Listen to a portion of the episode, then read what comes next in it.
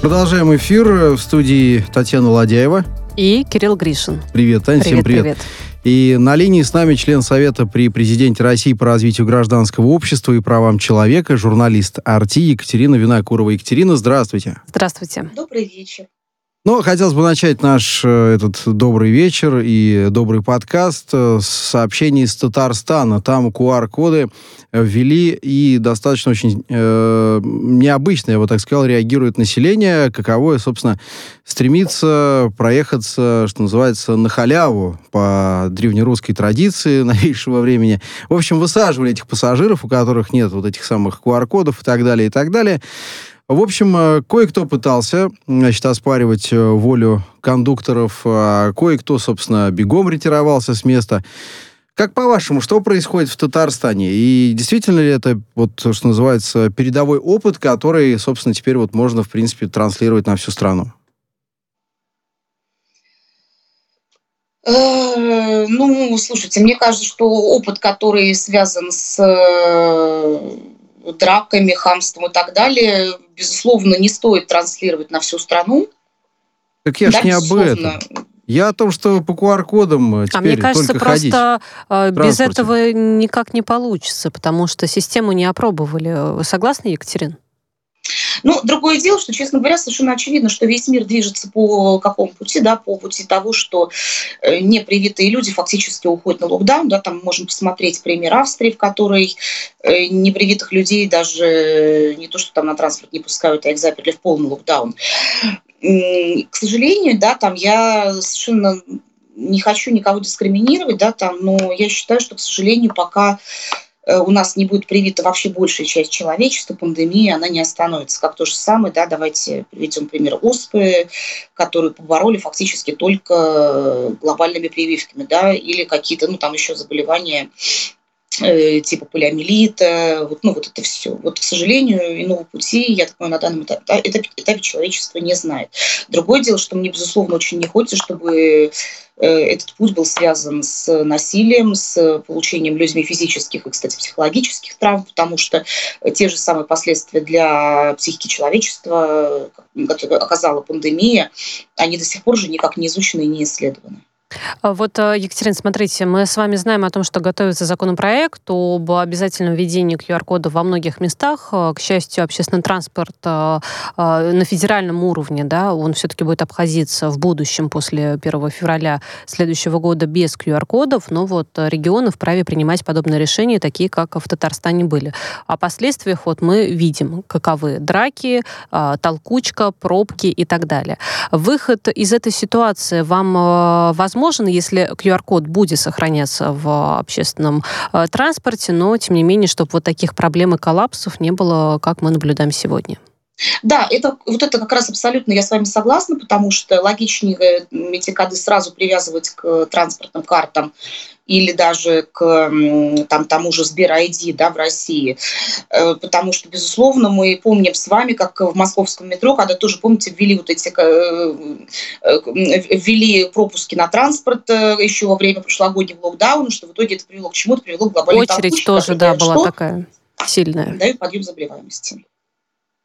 Скажите, пожалуйста, ну вот э, система, да, вот этот вот переходный период до 1 февраля э, с QR-кодами в целом по стране, ну и, соответственно, на откуп э, регионам кое-что отдано, вот как мы видим в Татарстане, это взвешенное решение, или же нужно было как-то все-таки э, чуть пораньше начинать готовить людей к этому?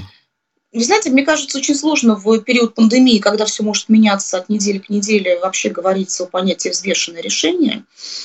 Э, в этом плане самые взвешенные решения на самом деле, вот опять же, да, там у меня у самой очень сложные, в том числе внутренние отношения с мэрией Москвы, но помните, как еще в начале марта прошлого года мэрия Москвы начала разворачивать коммунарку, да, там и э, сейчас, да, там, опять же, были развернуты в преддверии осенней волны уже новые все мобильные госпитали, да, ковидные, э, вот это является взвешенным решением. Что касается системы с QR-кодами, да, то видите, опять же, да, там эти решения принимаются ситуативно, да, и опять же, эм, и опять же, я думаю, что мы уже в следующем, наверное, году вступим в ситуацию, когда пойдет речь о взаимном признании вакцин с международным сообществом, да, там о восстановлении более полноценного международного сообщения между странами, и тогда придется отчасти да, принимать решения, соответствующие тем процессам, да, там, ну, которые будет принимать еще и мировое сообщество, ну, в какой-то степени. Я вот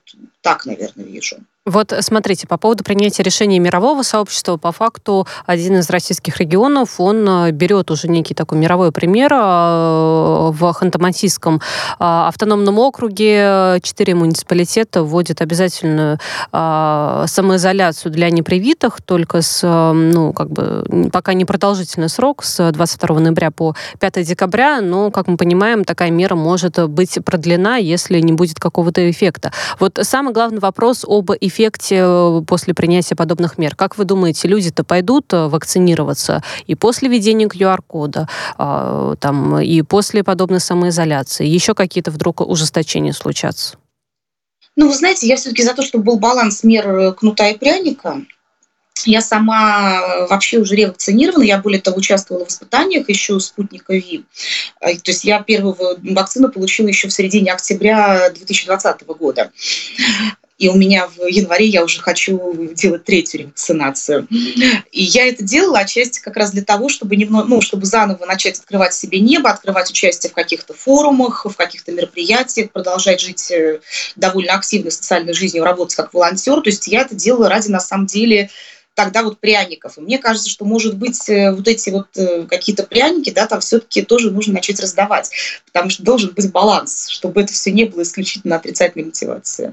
Тем более предновогодний, тем более, учитывая э, северный регион, надбавку в 15%. То есть, если коробка конфет, то она должна быть большой, правда? Хорошая ну, параллель. Хорошо, коллеги, я предлагаю пойти дальше. Банка икры должна быть дешевле на 30%. О, это точно. Банка красный, да, которая, собственно, стремительно дорожает, сторожилы не припомнят, как говорят в таких случаях. А, Совет Федерации обсуждает новый законопроект об иноагентах, сообщил глава комиссии Совфеда по защите госсуверенитета Андрей Климов. А, указывает, что сейчас рассматриваются варианты как ужесточения законодательства, так и осложнение применения закона об иноагентах. В общем, анализирует предложение как от коллег, так и от оппонентов. А, как по-вашему, вот в какую сторону э, здесь э, следует э, регульнуть закон? Ну, смотрите, как член Совета при президенте по правам человека я являюсь не, не непричастным лицом Потому что, например, наша комиссия по информационным правам, в которой состоят журналисты, да, члены СПЧ, мы последние два месяца активно обсуждали, как можно поправить э, законопроект в части СМИ на агентов, и особенно э, физлиц э, журналистов и на агентов, потому что на самом деле они сейчас гораздо более даже поражены в правах, чем НКО и на агенты, потому что как выходить из реестра физлиц и на агентов никакого представления ни у кого нет. Да? Более того, что опять же, можно стать членом э, списка иноагентов буквально там, да, за репост какого-то иноагента в соцсетях. То есть это то, что э, физлицам на самом деле контролировать гораздо сложнее, чем, э, чем юрлицам. Да? Это или за получение подарка от родственников за рубежом, международной премии, так как у многих журналистов деятельность все равно завязана да, там, на какие-то международные пресс-туры, на международные премии, на написание статей в международных изданиях, причем весьма вероятно с объяснением позиции России как раз на международном уровне. Вот. И наши поправки, они предполагают эм, отрегулировать э, вот эти пункты. Я знаю, безусловно, что есть инициативы по ужесточению, но я, честно говоря, сама сейчас не вижу, куда бы ужесточать. Но здесь, наверное, а, плюс, сложно предсказать, мы... да? Да, ну и плюс, естественно, мы говорим, знаете, о чем? О о том, что надо снимать э, обязательность маркировки для физлиц агентов, вот этой фразы распространения физлицом и агентом в соцсетях, где фотографии котиков, э, семьи, там, отдыха, еды, вот этого всего. Ну, потому что это выглядит очень странно. Ну, то есть, где нет того контента, который как-то выступал бы как раз-таки, может быть, против вот э, той политики, ну, или там Э, против контента, где критикуют власть, да, там, к примеру, то есть, э, где, понятное а дело, это не... критика власти. Я вам говорю, сейчас закон построен так, что я вам могу написать статью для New York Times э, с э, тем, что, ребята, то, что Россия, вот это то, что там наши украинские, так сказать, партнеры, да, там, что Россия собирается в январе напасть на Украину, дорогие друзья, это является полным бредом, потому что Россия никого не собирается нападать, и за это получить э, ярлык иностранного агента. Ну да, то здесь, конечно, нужно связано... уточнение. Меня, знаете, еще э, какие были вопросы касательно какого пункта в этом э, закон, ну, законопроекте, да, мы еще все равно, мне кажется, можем так это говорить, а, где было, mm-hmm. что можно, человек может быть признан иноагентом, даже если какой-то родственник или друг прислал ему деньги из-за рубежа в валюте, вот, в качестве подарка. Но, мол, того, если особенно ты являешься журналистом, и тебе такой подарок прилетел, то необходима некая проверка. Вот э, что по этому поводу можете сказать? Ну, понимаете, в том-то, в том-то и проблема, что опять же, да, там у нас есть очень многие проекты, которые завязаны, ну, опять же, немножко в бок уйдем, завязаны на благотворительность. Когда, например, человек говорит, ребята, у меня случилась большая беда, Э, ну, вот мой номер карты, если кто-то может, ну, если кто-то хочет, помогите, пожалуйста, да, и вдруг э, кто-то русскоязычный, но проживающий, например, там, в Австрии, во Франции, в Германии, в США видит и делает вам этот перевод, то в итоге э, вы в своей беде еще и на агентом оказываетесь. Поэтому как раз наши поправки предполагают ввести предупреждение, ввести более четкие критерии, чтобы это все не было механически. У меня был еще один вопрос. Э, если, допустим, э, я не журналист, я рядовой читатель некого издания, которое признали э, иноагентом, но я хочу финансово помогать. мы знаем, что такие случаи были. Действительно, СМИ, которые признавались иноагентами, говорили о том, что испытывают финансовые трудности и открывали вот некий счет для помощи да, всех Прошу желающих. Да. Все верно. Вот в такой ситуации человек, который решил помочь, потому что он действительно является читателем, поклонником того или иного СМИ, без злого умысла, что называется. Как думаете, здесь что нужно отрегулировать, чтобы такие люди тоже не были как-то причастны к этому закону об иноагентах в итоге? Ну, очевидно, что эти люди должны быть выведены из-под этого закона, потому что это касается не только СМИ, да, но опять же это касается благотворительных фондов. Давайте вот это еще обозначим опасность. Потому что иначе получается, что у нас наши с вами русскоязычные соотечественники из-за рубежа э, не могут никак участвовать ни в какой российской благотворительности что, мне кажется, не соответствует самой идее да, благотворительности как таковой. Вот, вот о чем надо думать, мне кажется. Коллеги, в общем, очень много да. неточностей. Вот э, mm-hmm. еще мнение, которое хотел бы представить э, в эту тему. Депутат Госдумы Мария Бутина э, и общественный деятель э, э, говорит, что не нужно смягчать закон об иноагентах. Она говорит, что необходимость закона обусловлена тем, что мир находится в состоянии информационной войны, и все остальные страны тоже. Поэтому говорить, что мы будем смягчать законы об иноагентах, неправильно. Все страны принимают жесткие законы об иноагентах. А позвольте полюбопытствовать, э, вот, наверное, к вам вопрос, Екатерина. А в других странах э, какие-то, вот, я не знаю, штрихи вот этих самых э, аналогичных законов как-то имеют э, какие-то сходства, отличия, или же все такие, знаете, достаточно такие протекционистско-информационные? Э, ну, во-первых, давайте отметим, что Мария Бутина также является сотрудником Арти, и обратите внимание на то, какая на Арти свобода слова, да, есть, где мы с Марией можем позволить себе публично поспорить, да, и при этом ни у одной из нас не будет никаких последствий, поверьте, этого спора. А, во-вторых, так это же хорошо, значит, безусловно... еще свобода существует определенная, ну это же прекрасно. Ну, вот да, видите, она происходит прямо сейчас. Это совершенно нормально для арти. Значит, смотрите, действительно в разных странах сейчас усиливаются протектонистские законы. А, в части стран это носит даже внеправовой, вне, неправовой характер, да, когда, например, ну вот сейчас уголовному преследованию подвергаются тот же самый спутник в Латвии, если мне не изменяет память, Э, при том, что они находятся вне какого-либо правового характера, кроме того, что якобы они оказывают э, некое влияние на общественное мнение, и, значит, за это им грозит реально уголовные дела. Это, безусловно, все есть, но я в этом плане всегда говорю, что так давайте мы будем лучше. Безусловно, наши законы об иноагентах, они были созданы исключительно, ну, вот, э, разумеется, на фоне вот этой всей общемировой истерики да, по иноагентам, поиску русского следа, русского влияния, когда мы с вами читаем новости о том, что где-то в мире что-то произошло, да, и пишем уже не смешную шутку в соцсети, но, ребята, это снова мы, да, и через два часа видим, что действительно в этом уже обвиняют нас. И, к сожалению, пока на каком-то, да, там э, над международном уровне, да, там даже диалога не Министерства иностранных дел отдельных стран, да, а на какой-то э, более высокой площадке это все не будет обсуждено и концепция, что называется, не поменяется, безусловно, ожидать остановки этого нельзя – Печалит ли это меня? Безусловно, меня это очень расстраивает. Екатерина, позвольте в этом вопросе еще один аспект э, уточнить. Как вам кажется, по итогу принятия э, законопроекта, неважно в каком виде он уже будет, но возможно ли, что с некоторых СМИ или НКО, где уже есть статус иноагента, этот э, статус будет снят? Я думаю, что да, особенно это, я, я думаю, что это будет в первую очередь касаться физлиц, потому что если будет отрегулирован вопрос выхода из реестра на агентов физлиц, я думаю, что в первую очередь они пойдут, э, кто может из них на выход.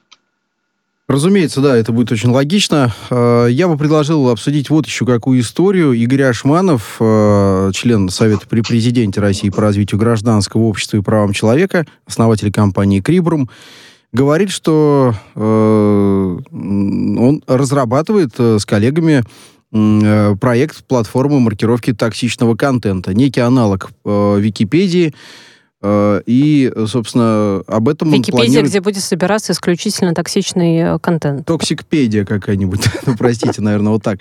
А, так вот, он э, намерен об этом поговорить и представить во время очередной встречи СПЧ с президентом России вот этот концепт. У меня вопрос, а это действительно нужно вот так вот обобщать все вот это вот, знаете, весь ссор в одной избе, что называется? Такая черная Википедия на темной стороне силы, да? Звезда смерти от Википедии. Ну да. А, Значит, э, ну смотрите, опять же, у нас тут свобода слова. Я придерживаюсь иной позиции, нежели господин Ашманов, в первую очередь потому, что нам очень сложно определить, что такое слово «токсичный», потому что слово «токсичный» э, предполагает э, контент, который потенциально неприятен или наносит вред э, конкретно вам. Э, контент, который э, уже является противоправным, на самом деле у нас такого контента много, это все отрегулировано Роскомнадзором. Более того, опять же, ведутся вопросы там о Э, смягчении какого-либо контента. Я вам приведу, опять же, пример совершенно журналистский. Это касается, например, описания суицидов, когда расследуется некое очень странное самоубийство формата упал на нож 17 раз и 17 раз и все в одну точку, да, безусловно, журналисты начинают расследование и становится важным, а как именно произошло то, что представлено общественности, например, как суицид. Да, вот, например, вот такие ситуации попали в серую зону. В остальном, мне кажется, у нас очень во многом это отрегулировано. Я бы включила, как раз, я бы шла по пути не создания какой-то там э, чернопедии, а э, я бы пошла по пути еще добавки э, в запрещенный контент живодерского контента, ну, немедленная блокировка ресурсов и контента по пропаганде педофилии. Вот я бы добавила еще два этих пункта, и мне кажется, что основные какие-то ситуации так бы уже и были решены. Екатерина, подождите, вот когда мы говорим о том, что нужно запретить, mm-hmm. ну, понятное дело, что мы ни в коем случае не выступаем за пропаганду некого запрещенного контента, неважно, да, mm-hmm. там будь то а, про наркотики, будь то про педофилию, но mm-hmm. на это есть а, различные кодексы уже, которые написаны, и за пропаганду подобных вещей уже существует наказание. Зачем это вносить в, некую, в некий новый ресурс и тратить на это и да, финансы? Да, то есть зачем это дублировать, и какой от этого будет эффект. Так я вам, я с вами, как я с вами согласна, что я не вижу никакого смысла в дублировании этого, потому что у нас есть списки запрещенного контента Роскомна, Роскомнадзорные, и я вам говорю, что вот э, единственное, о чем мы говорим в профессиональном сообществе, не хватает двух всего моментов, это пропаганда педофилии, пропа, э, запрет пропаганды педофилии, запрет пропаганды живодерского контента по одной простой причине. Этот контент производится, и он, его продают платно различным извращенцам, и не, этот рынок необходимо просто убить. Вот, вот, вот, вот есть такая проблема. Зачем собирать это на неком ресурсе, если у нас уже есть ресурс Роскомнадзора, для меня, если честно, пока непонятно. Действительно, и тем более, если все это, как я понимаю, будет э, на государственные деньги. Так ну, ведь? да, опять же, у нас есть... Ашманов же не призывает скинуться участников э, сообщества, там, профессиональных участников рынка. Ну, понимаете, у нас есть уже, да, там государственный орган, который на государственные деньги этим занимается, у которого есть специалисты, которые на государственные деньги делают мониторинг и так далее. А если речь идет о какой-то частной инициативе, то она должна финансироваться, безусловно, на частные деньги. Такое мое мнение. Согласен, согласен. И еще одна история, перед тем, как мы уйдем на новости. Госдеп США распространяет по дипломатическим каналам абсолютно ложную информацию о концентрации на территории России сил для военного вторжения на Украину, заявили в э, пресс-бюро службы внешней разведки России. А, там еще одна цитата. «Американцы рисуют страшную картину того, как полчища российских танков начнут сокрушать украинские города, убеждают, что у них есть некие, цитата, достоверные сведения о таких намерениях России». И вот вам, пожалуйста, да, история об информационных войнах, да, она у нас часто перекликается в тех или иных выпусках. Вот мы только что обсуждали история про иноагенты.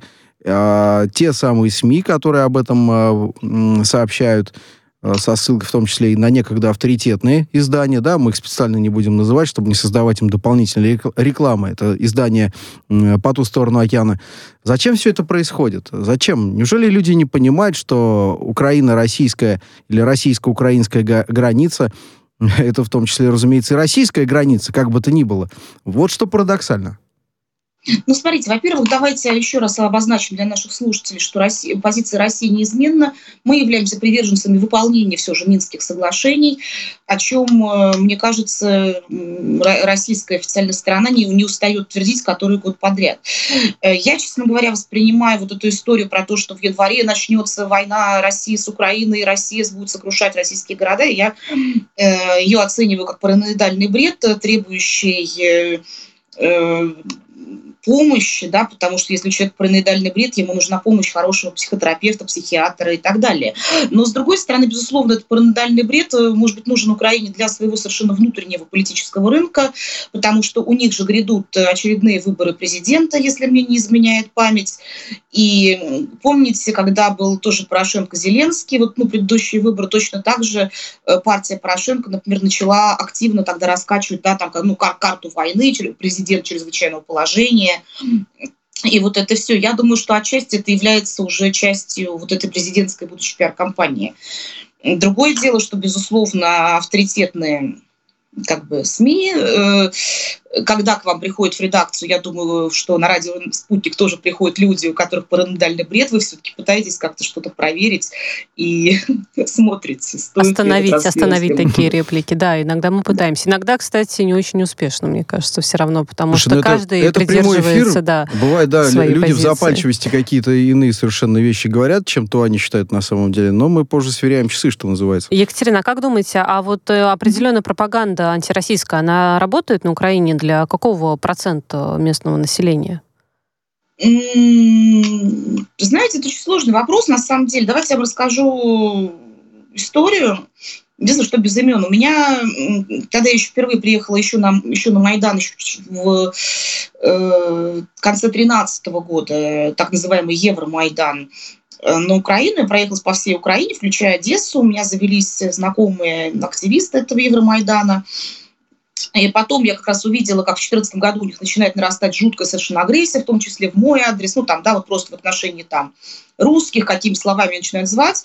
А потом я туда приезжаю буквально через несколько дней после пожаров в Доме профсоюзов, и меня встречают абсолютно растерянные, потерянные люди, когда выясняется, что фактически у них там чуть было не, не были убиты их же родные, их друзья, да, там однокурсники, коллеги по работе, и, и им всем пришлось друг друга бежать спасать, и которые поняли, да, насколько эта пропаганда делает из людей, скажем так, ну, не совсем людей.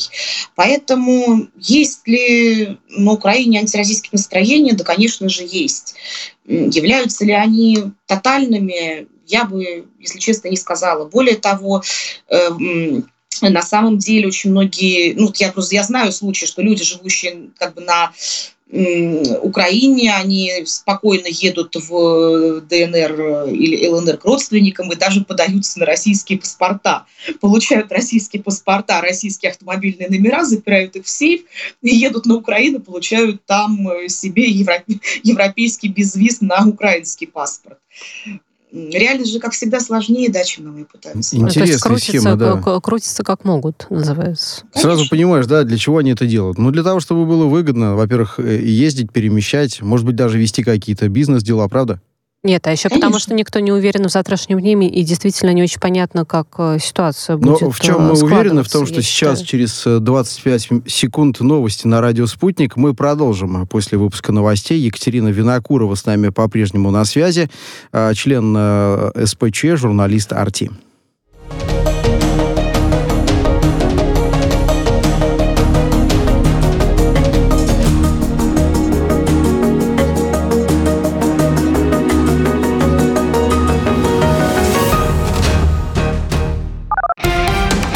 Радио «Спутник». Новости. Здравствуйте, в эфире новости. Президенты России и премьер-министр Италии обсудили только что ситуацию на границах Белоруссии со странами Евросоюза. Владимир Путин в разговоре с Марио Драги привлек внимание к нарушениям Польшей обязательств по защите прав беженцам и фактам жестокого обращения с мигрантами. Об этом сообщает пресс-служба Кремля. Федеральная служба исполнения наказаний поддерживает поправки в уголовное законодательство, которые ужесточат наказание за пытки, в том числе в местах лишения свободы. Замглавы правового управления ФСИН Надежда Городничая сегодня сказала, что меры ответственности могут быть усилены. В октябре уполномоченный по правам человека в России Татьяна Москалькова также говорила, что работу над проектом закона планируется завершить к концу года, а в Совете Федерации создана рабочая группа для подготовки поправок в Уголовный кодекс. В начале октября были опубликованы видеофайлы с записями пыток в нескольких российских колониях. Материалы вызвали широкий общественный резонанс. Госдепартамент США распространяет ложную информацию о концентрации на территории России сил для военного вторжения на Украину. Об этом заявляет э, пресс-бюро службы внешней разведки России. В СВР указывают, э, что Вашингтон, ссылаясь на некие достоверные сведения, рисует страшную картину того, как полчища российских танков начнут сокрушать украинские э, города. В службе выражают беспокойство в связи с продвижением ВСУ вглубь серой зоны в Донбассе и наращиванием группировки войск в приграничных районах которые происходят при полной поддержке Запада. Премьер-министр Польши Матеуш Моровецкий обвинил «Газпром», «Северный поток» и Россию в инфляции в Европе. Она зафиксирована в нескольких странах. Во время брифинга Моровецкий заявил, что рост цен в европейских государствах вызван удорожанием топлива. Годовая инфляция в 19 странах еврозоны в октябре по окончательной оценке ускорилась до 4,1%, рекордного уровня с июля 2008 года, сообщает Евросоюз. Евростат. Проверка QR-кодов в общественном транспорте началась в Казани, и только за утро понедельника из подвижного состава высадили более 500 человек. В городе произошла задержка трамвайного движения из-за того, что пассажир отказался предоставить QR-код и не стал выходить из салона трамвая, вызвал полицию, называя действия кондуктора незаконными.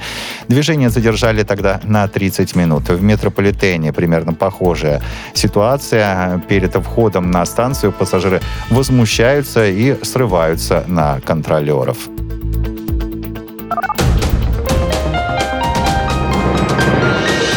Следующий выпуск новостей в эфире «Радио Спутник» менее чем через полчаса.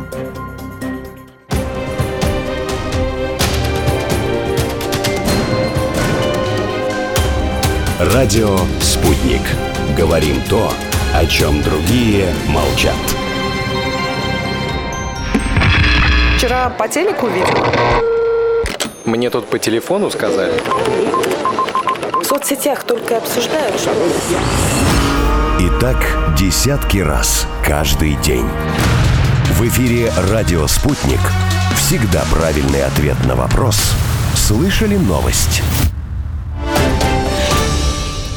Продолжаем разговор о самом, самом э, актуальном. Татьяна Владяева в эфирной студии. И Кирилл Гришин. Спасибо. И с нами на связи член Совета при президенте России по развитию гражданского общества и правам человека, журналист РТ Екатерина Винокурова. Екатерина, давайте продолжим.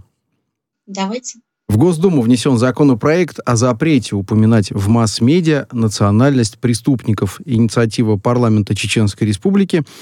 Текст размещен в Думской электронной базе. Собственно... Надо а сказать, что СПЧ уже выступили с критикой э, вот. данного законопроекта. А вы что думаете? Екатерина? Ну, во-первых, с критикой публично, по-моему, одной из первых выступила лично я. И лично я сегодня писала экспертное заключение. Вот давайте я вам эксклюзив расскажу. Пожалуйста мы с коллегами вот прямо сегодня занимались тем, что мы написали оперативно-экспертное заключение нашей комиссии по информационным правам, где, как я вам рассказывала в начале эфира, у нас в основном все, все журналисты, э, с точки зрения того, что, во-первых, эти поправки необходимо для начала обсуждать с журналистским экспертным сообществом, во-вторых, мы выступили с критикой по основным четырем пунктам. Если позволите, я вам их перечислю. Пожалуйста. Значит, смотрите, э, в рамках этого законопроекта я понимаю мотивацию совершенно непонятно. Первое, как журналисты будут писать. Первое, э, про проблему этнической преступности. Этническая преступность, она существует в мире. Э, и о ней невозможно писать без наименования да, там этноса. Второе, о так называемой преступности землячества или преступности по территориальному признаку. Потому что, например, как писать про ОПГ Тамбовский, потому что тогда моментально Тамбов, город Тамбов скажут, ну подождите, а можно писать про ОПГ Тамбовский, не упоминая город Тамбов, чтобы не формировать отрицательного отношения, да, там, город Тамбов, там ОПГ Подольский, Солнцевский и так далее. Третий момент. Э, совершенно непонятно, как описывать конфликты, которые происходят на почве действительно межнациональной розни. Например, как э, без упоминания национальности описать геноцид в Руанде между племенами Туту и Хутси да, вот как, как, как, как, этот, как, как вообще описать геноцид, как описать э, Холокост, простите, без упоминания национальности да, преступников. Четвертый момент совершенно непонятно, как писать о тех же самых военных преступлениях, потому что если, например, мы с вами едем на Донбасс и начинаем расследовать преступления, которые совершили украинские националисты против местных жителей, как мы можем описать, что это произошло, без упоминания того, что вот э, в этом месте были э, был батальон украинских националистов. Да? То есть в итоге мы попадаем в ситуацию, когда журналисты просто не смогут выполнять свою работу. Ну и, наконец, мы можем сделать с вами от шаг дальше и сказать, что а давайте тогда мы запретим упоминать возраст преступников, пол преступников, образование преступников, эм, и, и прочее. Да? Мне кажется, что скорее тут надо, во-первых, отдать... Э, а, и более того, вы поймите, что как раз мы с вами работаем в крупных медиа, которые всегда исторически склонны к э, полной законопослушности, э, в отличие, например, от каких-то маргинальных ресурсов, которые могут быть зарегистрированы на, не на российских площадках. И если журналисты законопослушных медиа будут лишены возможности, да, вот, ну, даже, вот я вам говорю, рассказать про Холокост, то, безусловно, эти темы начнут процветать в самом маргинальном и самом извращенном, да, там, подаче, на маргинальных ресурсах. Поэтому мы выступаем э, с тем, что мы не можем поддержать. А мне вспомнился... Да-да-да, а Екатерина. Ну вот, да, а для тех, кто переходит грань, занимается разжиганием розни, у нас есть статья 282 УК РФ, на, на первый раз это административно, на второй раз это уголовно. Екатерина, мне как раз-таки вспомнился просто более простой, как мне кажется, пример. В Москве за последние несколько месяцев было несколько драк, где принимали участие люди абсолютно разных национальностей, и задавался-то вопрос как раз-таки, наблюдается ли сейчас некая тенденция вот на фоне да, таких именно конфликтов, и как решать э, такие проблемы.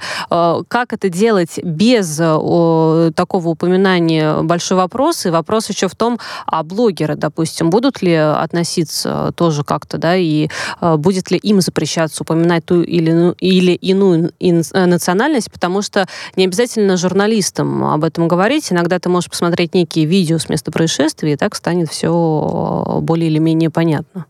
Так я ровно об этом и говорю, да, что если мы запрещаем об этом говорить журналистам, то об этом не перестанут говорить в соцсетях, и вы можете, на самом деле, да, там блокировать какой-то такой контент, но дальше я нажимаю на кнопку «включить VPN и смотрю все, что, и смотрю все, что я захочу.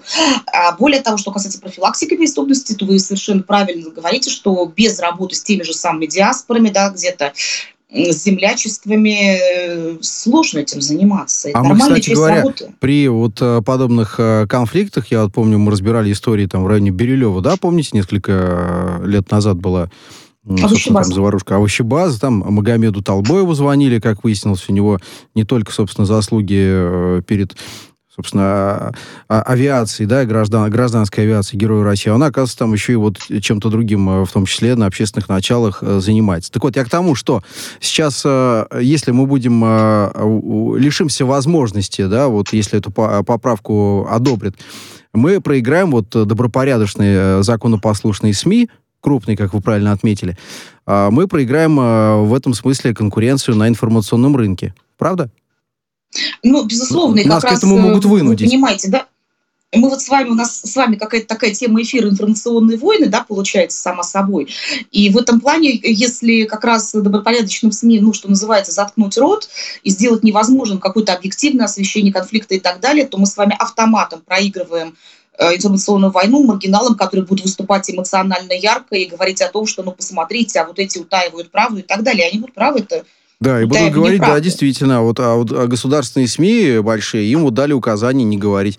Ну, в общем, я надеюсь, что э, законопроект, э, собственно, с вашей помощью в том числе, э, приобретет э, нужную профильную огранку, да, так скажем, и таким образом мы будем фиксировать уже то, что, в конце концов, честно говоря, да, вот приходят сводки, да, по тем или иным, э, собственно, происшествиям. происшествиям. Мы и так многого не знаем, да, чтобы выяснить, нужно поехать на место, правда, да, дополнительную информацию собрать. Ну, так конечно. что, так что и так, знаете, в информации люди не купаются, да, по таким вещам. А, идем далее. Я предлагаю обратиться еще к одной инициативе э, из Думы. Там уже более здравая, но, в общем-то, она и не новая. Э, в целом э, история уголовное наказание за многократное нарушение правил дорожного движения. А, сегодня только вот читал обращение главы ГИБДД господина Черникова. Он призывает к ответственности, думать, собственно, беречь друг друга на дорогах, указывая на то, что, ну, собственно, дальше-то уже некуда, честно говоря. А, много гибнет, но и много власти делают. И вот э, председатель Нижней палаты парламента Вячеслав Володин как раз и говорит о том, что нужно прописать э, уголовную ответственность за неоднократное нарушение, нарушение правил дорожного движения. Пора, как вы считаете? Ну, смотрите, я живу сама в Москве рядом с Щелковским шоссе, это одна из вылетных магистралей так называемых, и каждый вечер я вижу, как на огромной скорости мчатся как правило, это такие сверхдорогие машины, и ну, это, это, это, просто, это, просто, очень, это просто очень опасно. Да? Более того, мы видим, что у нас до сих пор процветает э, так называемый стритрейсинг, с которым тоже не очень, не очень понятно, что делать, и который ну, тоже является, безусловно, для меня ну, опасным явлением. Также у нас в Госдуме на самом деле много лет лежит без движения закон о так называемой опасной езде, когда человек, с одной стороны, может быть, и не нарушает да, там тот же самый скоростной режим, но он едет нарочито опасно, в том числе провоцируя ПДД. Я сама один раз в такой ситуации оказалась, и я никому не, со, не советую просто вот в такую ситуацию оказываться хотя бы раз. Когда машина совершенно четко идет, э, ну, фактически на таран, да, но ваша машина остается задней. Ну, и, и она становится вина, ну, виноватой. Я надеюсь, я понятно объясняю. А, и это делается ну, для, того, для того, чтобы Подстава? получить э, по-быстрому денег. Например. Это автоподстава, да? Я правильно понял? Да, автоподстава. Вот я один раз в такой ситуации побывала. Э, ну, все обошлось хорошо, то есть, но, но это было просто, это было жутко. Ну, смотрите, коллеги, вот э, в России действуют э, разного рода инициативы, направленные на снижение смертности на дорогах. Концепция к, э, 20, э, к 30 году, значит, нулевая смертность на дорогах и так далее, и так далее. Но, получается, мы к этому не придем э, что называется, эволюционным путем, да, там э, у нас э, авто, автолюбители не окультурятся, так скажем, настолько, чтобы перестать быть автогонщиками, стритрейсерами. И вот выходит тяжелая артиллерия, целый спикер Госдумы говорит, нам нужно до уголовной ответственности ужесточать. Получается, все эти программы ну, не очень-то работают, так что ли? Екатерина. Ну, вы знаете, тут опять мы с вами ходим в тему кнут или пряник, да, на которую мы с вами говорили в начале нашей программы. Для меня как-то, вы знаете, я бы хотела в идеале, чтобы наше прекрасное общество пришло к тому, что лихачить на дорогах – это не социальное поведение. Вот я к чему хотела прийти. Ну, вот раз, по поводу, разумеется. кстати, многократного нарушения ПДД, вот многократно это сколько? Ну, это два, два это думаю. три, или это от э, 5 или 10 нарушений. Это же тоже важный момент, как мне кажется. И смотря какие были э, нарушения. Ну, Имеет ли это значение, Екатерина? Да, то есть... Да, Екатерина. Кажется, у нас, да, к сожалению, не палатки, ну, по-моему, нарушение по жизни, я думаю, любой человек может да, понятно. Спасибо большое, Екатерина. Спасибо. Я напомню, а, мы говорили с членом Совета при президенте России по развитию гражданского общества и правам человека, журналистом Арти Екатериной Винокуровой. А, Обсудили главные темы и самые интересные к этому часу, по крайней мере. Далее будем мы обязательно следить за развитием э, тех или иных событий, сообщать в эфире радио В любом случае разговор получился достаточно обстоятельным, как по мне. Спасибо, Татьяна Ладяева, Кирилл, и Кирилл. Гришин. До встречи. Спасибо.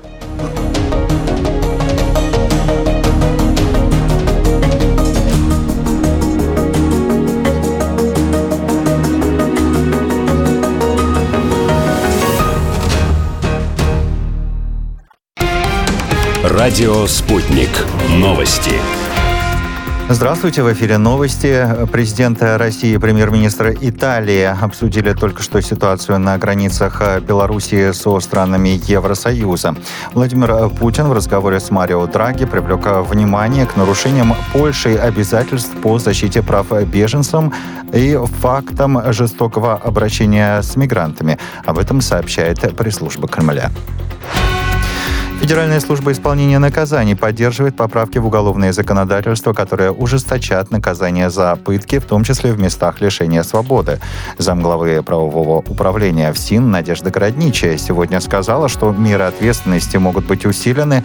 В октябре уполномоченный по правам человека в России Татьяна Москалькова также говорила, что работу над проектом закона планируется завершить к концу года, а в Совете Федерации создана рабочая группа для подготовки поправок в Уголовный кодекс.